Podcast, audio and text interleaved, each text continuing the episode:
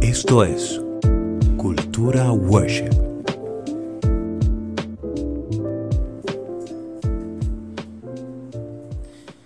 Bienvenidos una vez más a Cultura Worship Podcast. Esta vez queremos continuar con lo que pudiéramos considerar un tercer capítulo sobre lo que es la música.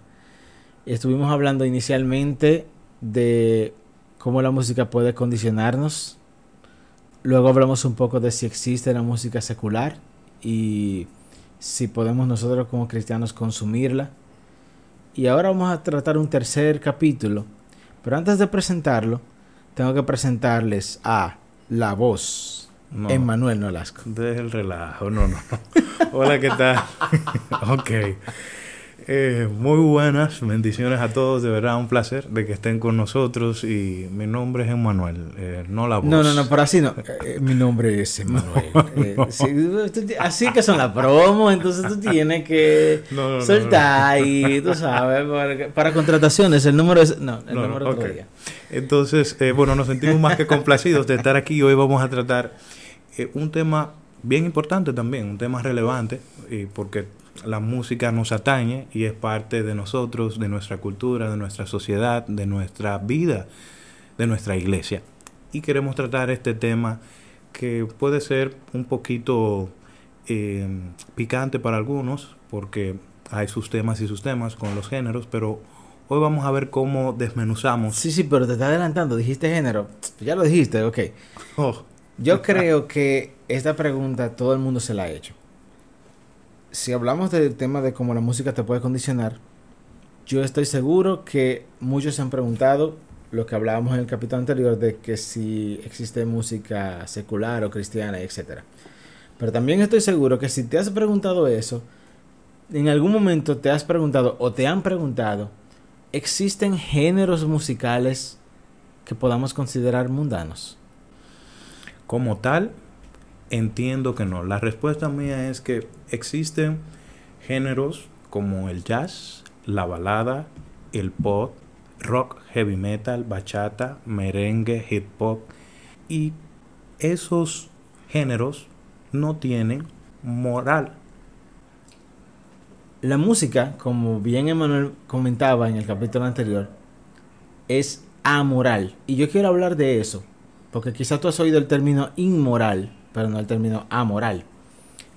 Amoral significa que carece de sentido o valoración moral. Es como, por ejemplo, si yo te digo que una pared es algo inanimado, es que no tiene vida. No es como que nunca tuvo o no va a tener, no, es que es, es un objeto sin vida y nunca la va a tener. De la misma forma, la música como tal en su esencia es amoral. Sin embargo, la música influenciada por la letra de quien la canta y quien la escribe puede convertirse en inmoral. Inmoral es lo que es contrario a los principios de la moral. Entonces, aunque la música como tal es amoral, la letra de esa música puede convertirse en inmoral y puede tener un mensaje que sea totalmente contrario a lo que tú como cristiano persigues y predicas. Sí, porque la música, mm, como tú hablabas, es amoral.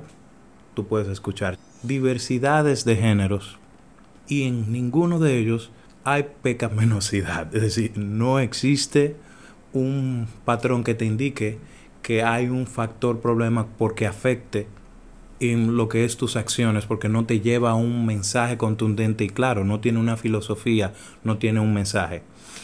Pero si es acompañada de una letra que no es pura, que no es agradable, que no es perfecta, que no es buena. Y, estoy parafraseando la misma palabra cuando habla de pensar en todo lo bueno, todo lo puro, todo amable, todo lo que es correcto.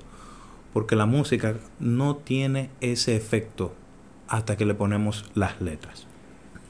Así es. Entonces, podemos desde ahora entender que no existen géneros musicales que podamos considerar como mundanos.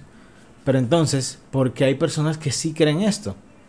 Porque hay personas que entienden que hay géneros musicales que son cristianos y géneros que no. Y yo te diría que la respuesta sencilla es cuál ha sido el uso que se le ha dado a esa música. La realidad es que la música, como dijimos, es un móvil que se puede utilizar para lo que tú quieras.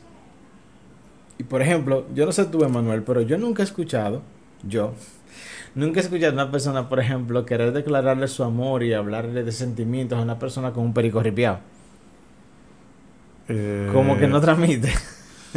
Pero puede haber gente, ¿viste? Puede haber, pero, pero como que el uso de eso, un- la música es Sí. como de fiesta, de celebración, ¿verdad? Sí, es correcto. Eh, así, al igual que la salsa, al igual que el merengue, ¿verdad?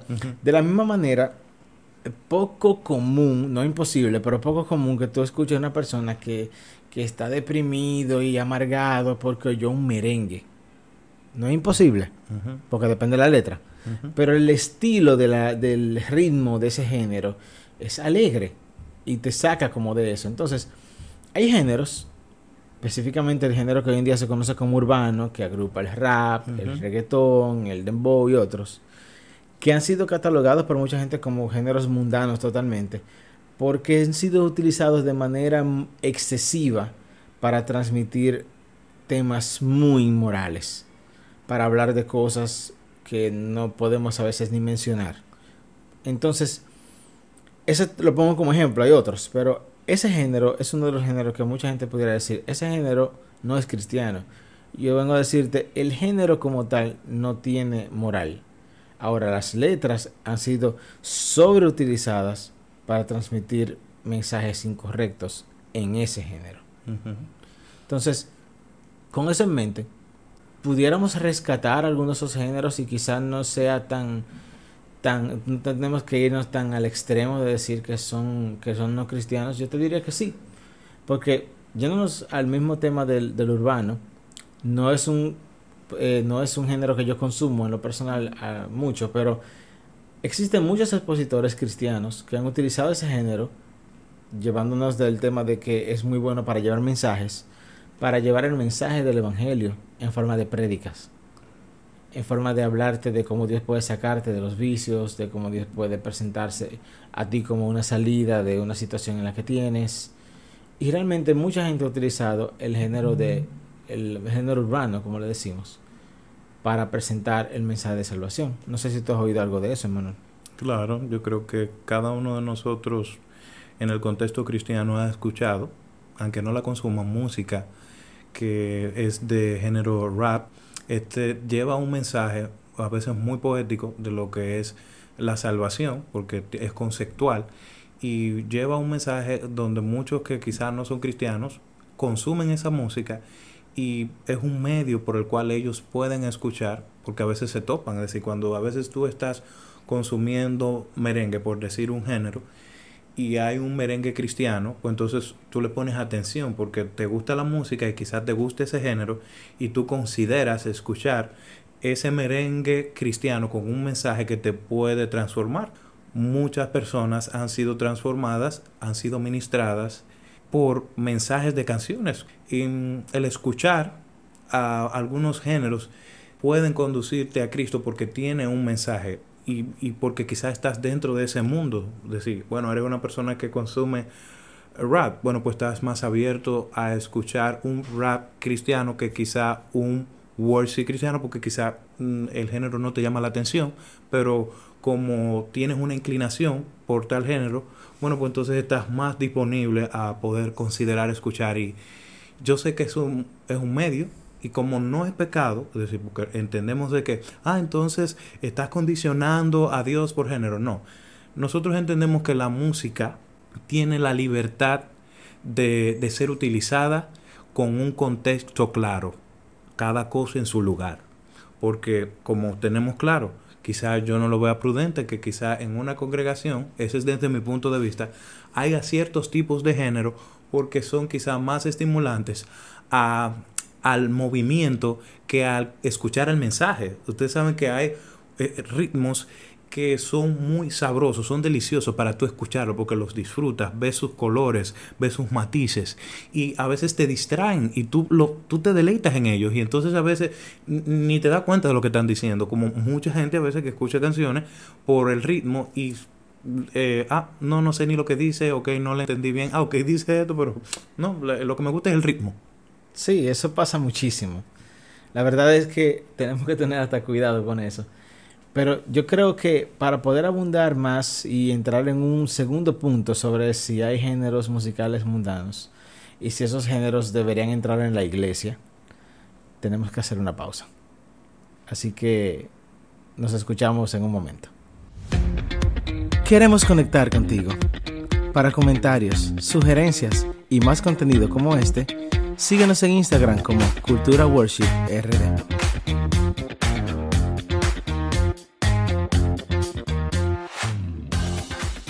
Aquí estamos otra vez. Continuamos con Cultura Worship y estamos hablando sobre géneros musicales. Y aquí estamos descifrando si existen géneros musicales mundanos, como mucha gente ha dicho.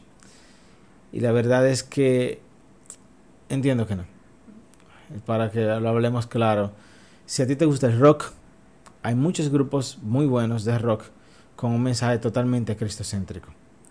De la misma forma, si te gusta el merengue, si te gusta la salsa, eh, por ahí aparecerá quizá alguna bachata. Sí. Pudiera ser. Y de todo. Yo entiendo que si lo buscas, encontrarás cualquier género de música cristiana con una buena letra y con un ritmo agradable para ti. Si lo que quieres hacer es escuchar música.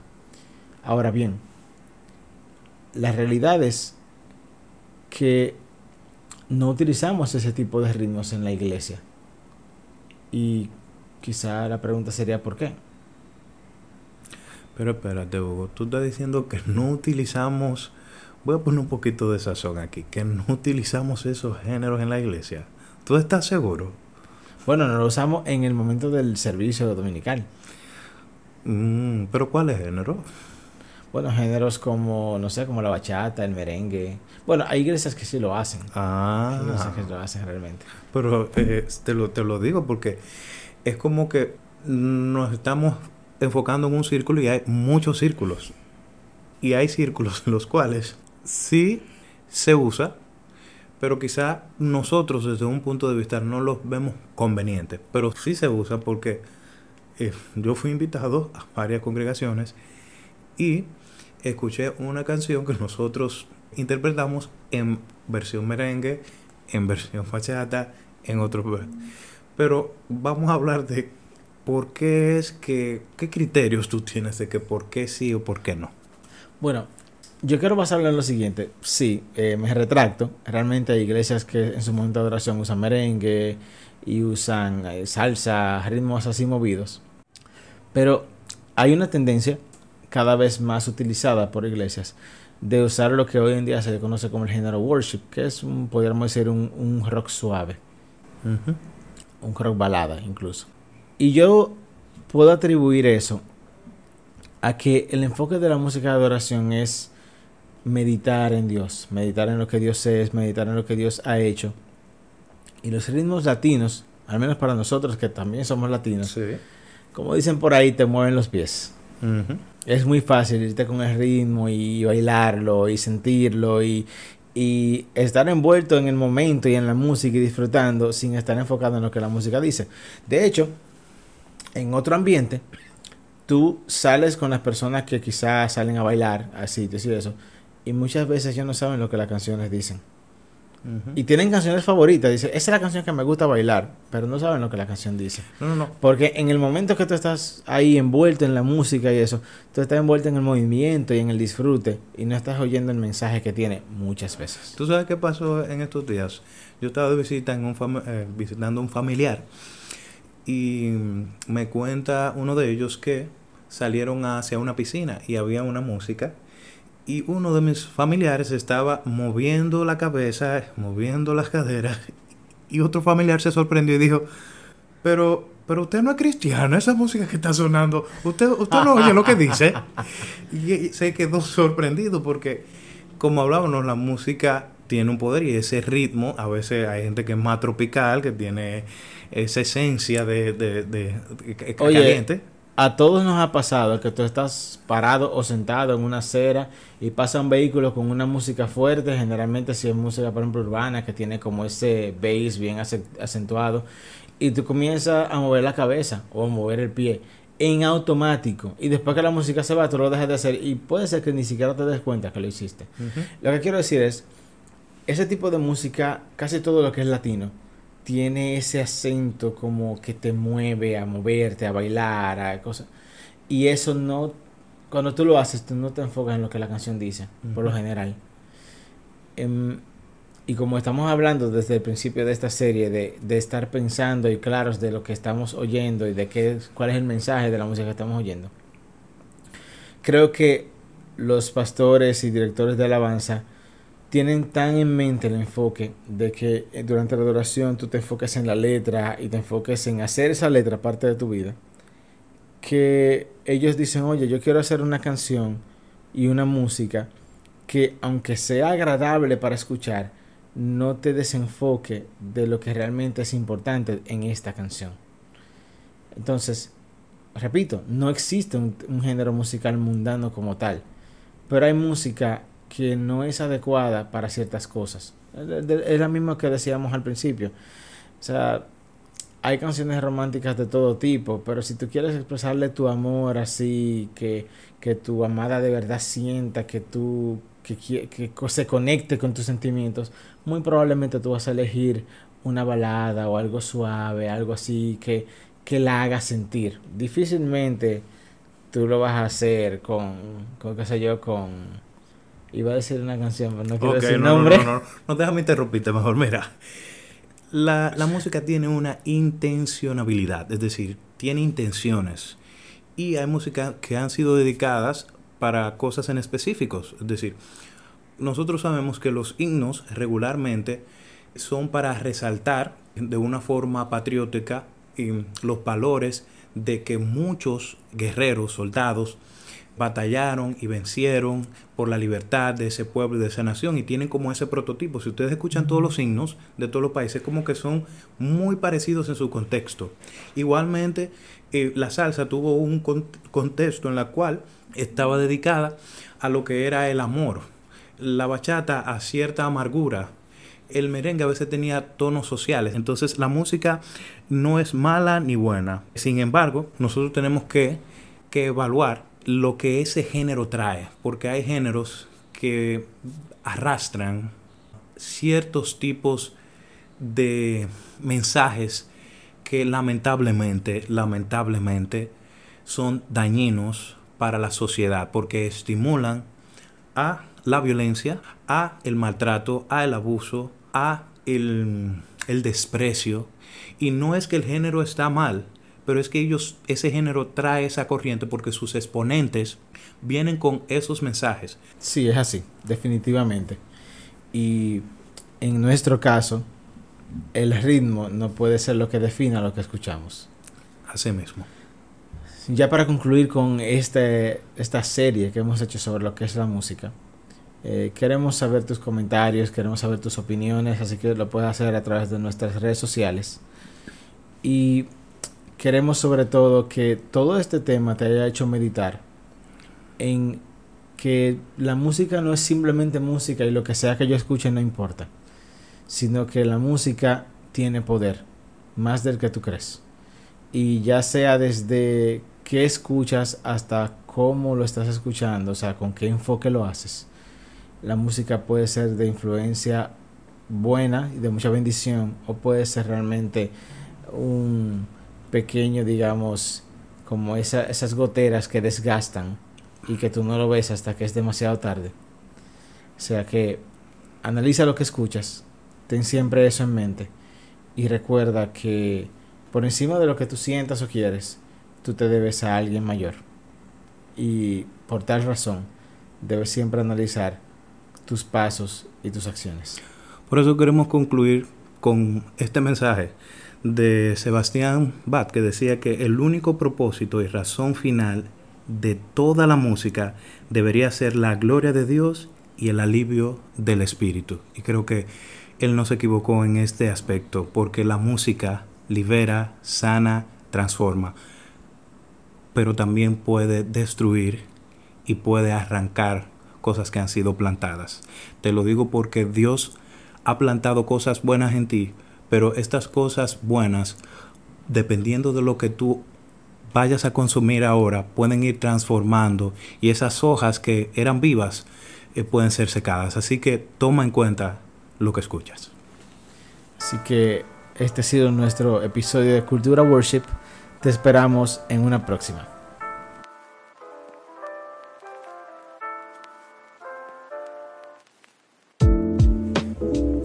Esto fue Cultura Worship.